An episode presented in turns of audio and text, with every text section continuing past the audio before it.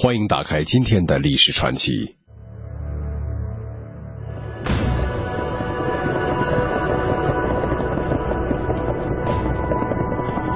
霍去病，西汉著名的军事家，是汉代名将卫青的外甥。霍去病是汉武帝亲自培养、一手提拔起来的。汉武帝对霍去病的宠信似乎超过了所有的大臣。这其中固然不乏裙带关系和私人感情的因素，而最根本的原因却是因为霍去病具有一种强烈的忠君报国精神和奋发有为的气势。当年汉武帝为霍去病建造精美的住宅，并嘱咐他前往查看之时，霍去病说出了“匈奴未灭，何以家为”的千古名言。从某种意义上说，霍去病正是因为具有为国忘家的高尚品格，才能够屡建奇功。今天的历史传奇为您讲述少年将军霍去病。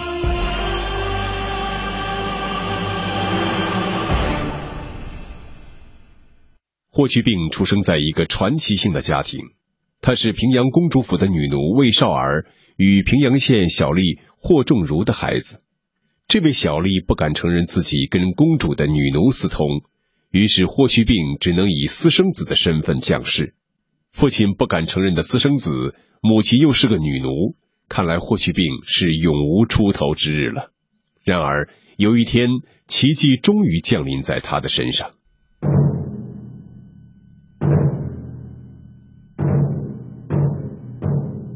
大约在霍去病刚满周岁的时候。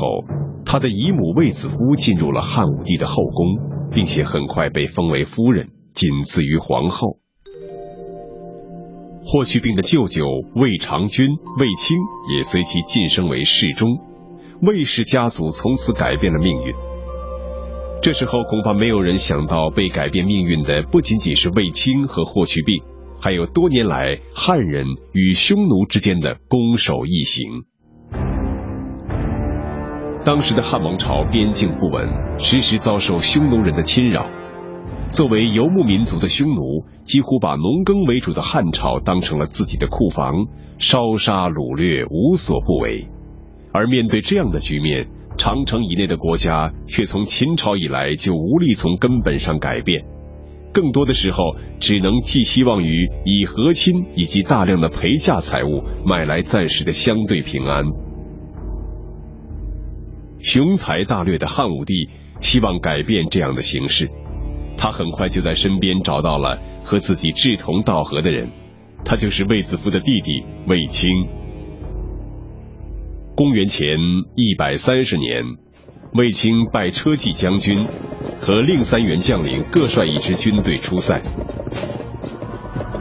在这一次出兵过程中，四路大军出塞，三路大败。尤其离谱的是，老将军李广竟然被匈奴所掳，好不容易才逃了回来。反而是第一次出塞领兵的卫青直捣龙城，斩敌七百。卫青的军事天才使汉武帝刮目相看，他从此屡屡出征，战果累累。在卫青建功立业的同时，霍去病也渐渐的长大了。在舅舅的影响下，他自幼精于骑射，虽然年少，却不屑于像其他王孙公子那样待在长安城里放纵声色，享受长辈的荫庇。他渴望杀敌立功的那一天。公元前一百二十三年，漠南之战，未满十八岁的霍去病主动请缨。武帝封他为骠遥校尉，随军出征。在战场上，霍去病凭借一腔血气骁勇，带领八百骑兵在茫茫大漠里奔驰数百里，寻找敌人踪迹。结果，他独创的长途奔袭遭遇战首战告捷，斩敌两千多人。匈奴单于的两个叔父，一个毙命，一个被活捉，而霍去病等人全身而返。汉武帝立即将他封为冠军侯。赞叹他的勇冠三军。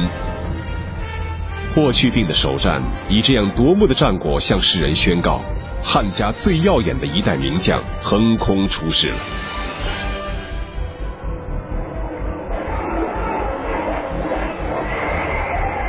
公元前一百二十一年的春天，霍去病被任命为骠骑将军，独自率领精兵一万出征匈奴，这就是河西大战。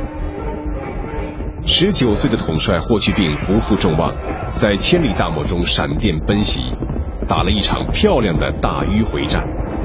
六天中，他转战匈奴五个部落，一路猛进，并在高兰山与匈奴卢侯王、折兰王打了一场硬碰硬的生死战。在这次惨烈的作战中，霍去病带领的汉军虽然获胜，但是一万精兵却仅余三千人，而匈奴更是损失惨重，卢侯王和折兰王全都战死，浑邪王子以及相国都尉等人被俘虏，汉军战敌八千九百六十余人，连匈奴休屠王的祭天金人也成了汉军的战利品。在这一场血与火的对战之后，汉王朝中再也没有人质疑少年霍去病的统军能力。他成为汉军中的一代军人楷模，尚武精神的化身。同年夏天，汉武帝决定乘胜追击，展开收复河西之战。此战，霍去病成为汉军的统帅，而多年的老将军李广等人只作为他的策应部队。令人哭笑不得的是，配合作战的公孙敖等长跑大漠的老马，还不如两年前的长安公子霍去病，居然在大漠中迷了路，没有起到应有的助攻作用。而老将军李广所部则被匈奴左贤王包围，霍去病只得再次孤军深入，并又一次获得大胜。经此一战，匈奴不得不退到胭脂山以北，汉王朝收复了河西平原，从此汉军军威大振。而十九岁的霍去病更成了令匈奴人闻风丧胆的战神。两场河西大战后。匈奴单于想狠狠地处理一再败阵的浑邪王，消息走漏后，浑邪王和休屠王便想要投降汉朝。汉武帝不知匈奴二王投降的真假，便派霍去病前往黄河边受降。真正使霍去病有如天神的事情，就是这次河西受降。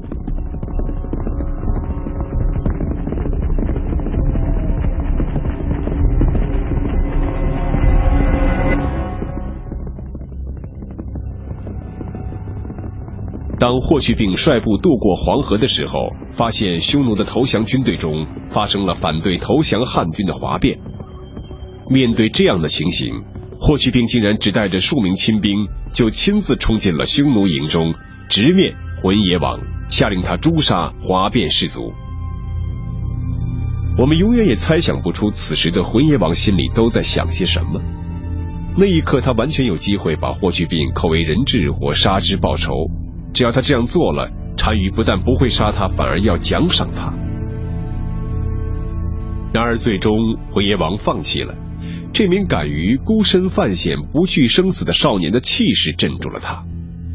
霍去病的气势不但镇住了浑邪王，同时也镇住了四万多名匈奴人。他们最终没有将哗变继续扩大。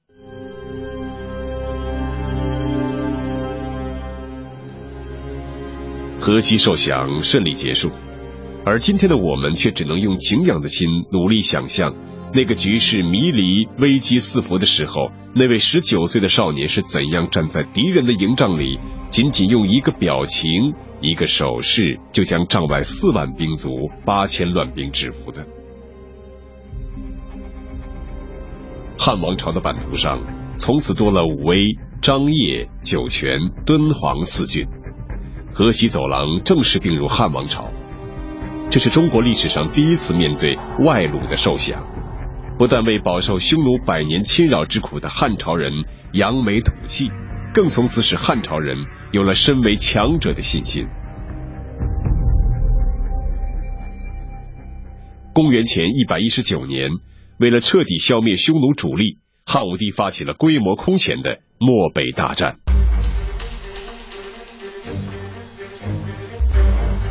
这时的霍去病已经毫无争议的成为了汉军的王牌。汉武帝对霍去病的能力无比信任，在这场战争的事前策划中，原本安排了霍去病打单于，结果由于情报错误，这个对局变成了卫青的。霍去病没能遇上他最渴望的对手，而是碰上了左贤王部。然而，这场大战完全可以算是霍去病的巅峰之作。在深入漠北寻找匈奴主力的过程中，霍去病率部奔袭两千多里，以一万五千人的损失数量歼敌七万多人，俘虏匈奴王爷三人，以及将军相国、当户都尉八十三人。大约是渴望碰上匈奴单于，独孤求败的霍去病一路追杀，来到了今天蒙古肯特山一带。就在这里，霍去病暂作停顿，率大军进行了祭天地的典礼。祭天封礼在狼居胥山举行，祭地禅礼在孤眼山举行。这是一个仪式，也是一种决心。封狼居胥之后。霍去病继续率军深入追击匈奴，一直打到瀚海，也就是今天俄罗斯的贝加尔湖，方才收兵。从长安出发，一直奔袭至贝加尔湖，在一个几乎完全陌生的环境里沿路大胜，这是怎样的成就啊！霍去病和他的封狼居胥，从此成为中国历代兵家人生的最高追求，终生奋斗的梦想。而这一年的霍去病年仅二十二岁，完成了这样不世的功勋之后，霍去病也登上了他人生的顶峰，被封为大司马骠骑将军。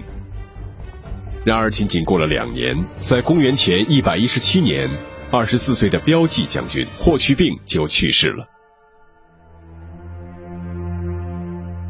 霍去病一生四次领兵正式出击匈奴，都以大胜回师。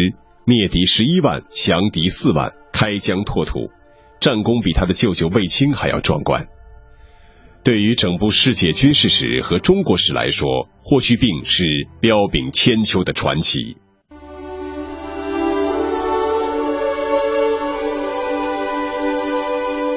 霍去病的墓至今仍然伫立在西安市西北汉武帝刘彻的陵墓旁边。目前的马踏匈奴的石像，象征着他为国家立下的不朽功勋。千载之后，世人仍然遥想少年大将霍去病的绝世风采，为他的精神和智勇而倾倒，为他那不恋奢华、保家卫国的壮志而热血沸腾。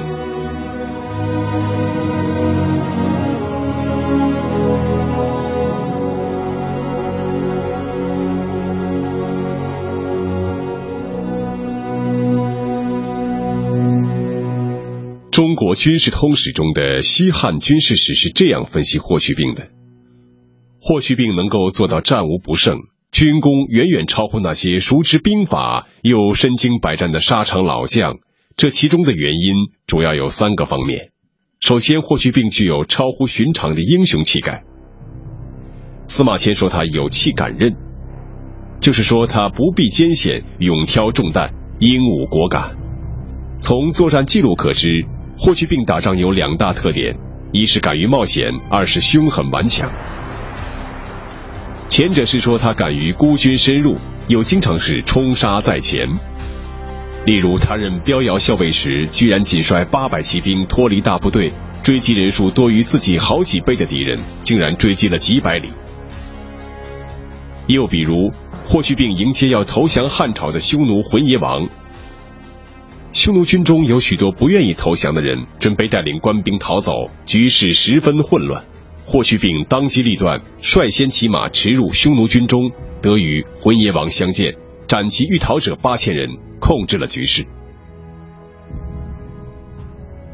由此可知，《汉书·霍去病传》所记载的霍去病作战，常与壮纪先齐大军之言不虚。后者是说霍去病敢打硬仗、恶仗。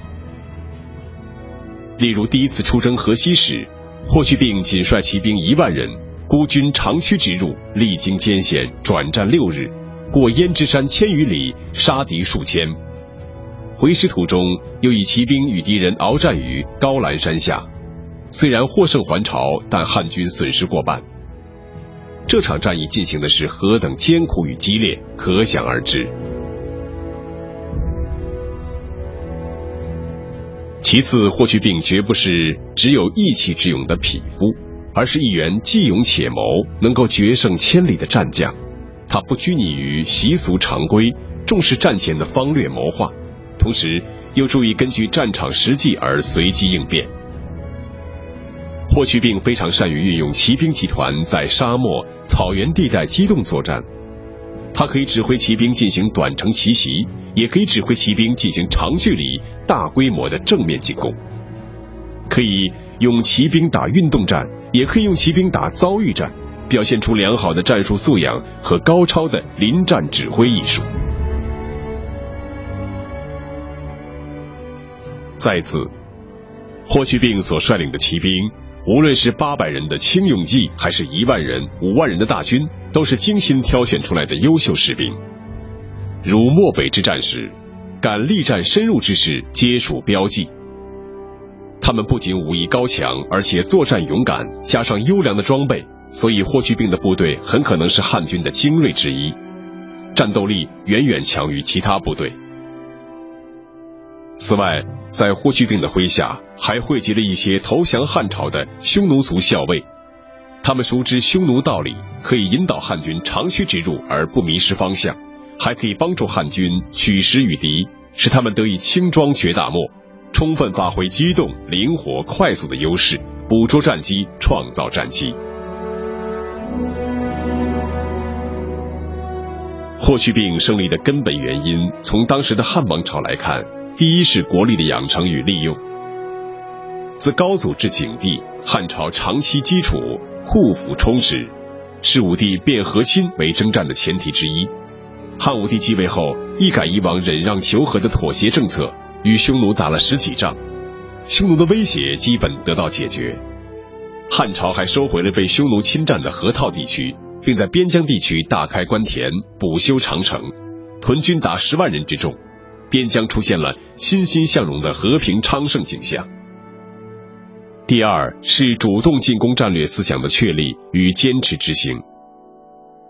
汉朝建立后，始终面对强悍匈奴的军事威胁，尽管汉初以来一直实行和亲政策，但无以数计的财物赠送并不能够满足匈奴贵族的贪欲。文帝时，匈奴曾两次大举入侵，兵锋直逼长安，京城危急，满朝惊恐。而汉武帝则放弃和亲，采取强硬的攻势作战行动，以彻底消除匈奴侵扰。第三，是战术上大兵团突袭作战的正确运用与发挥，骑兵的建设与使用。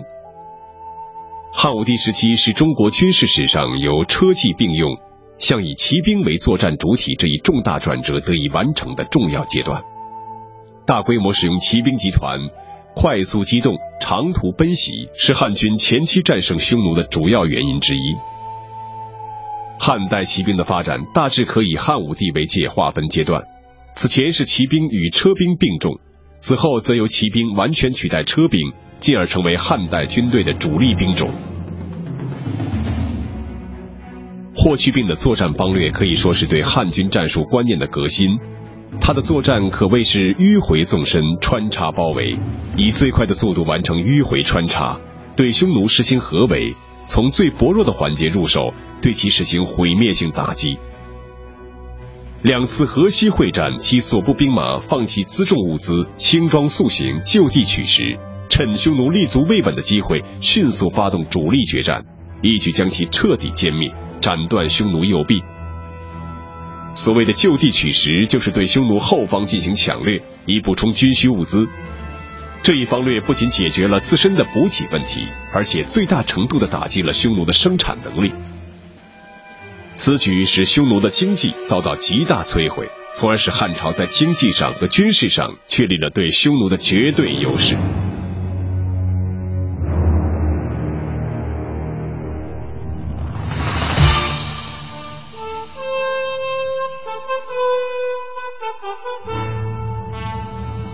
后人对霍去病将军的仰慕和喜爱的情节，不光是对少年英雄的怀念与哀思，更重要的本质内容其实是对尚武精神的推崇与向往。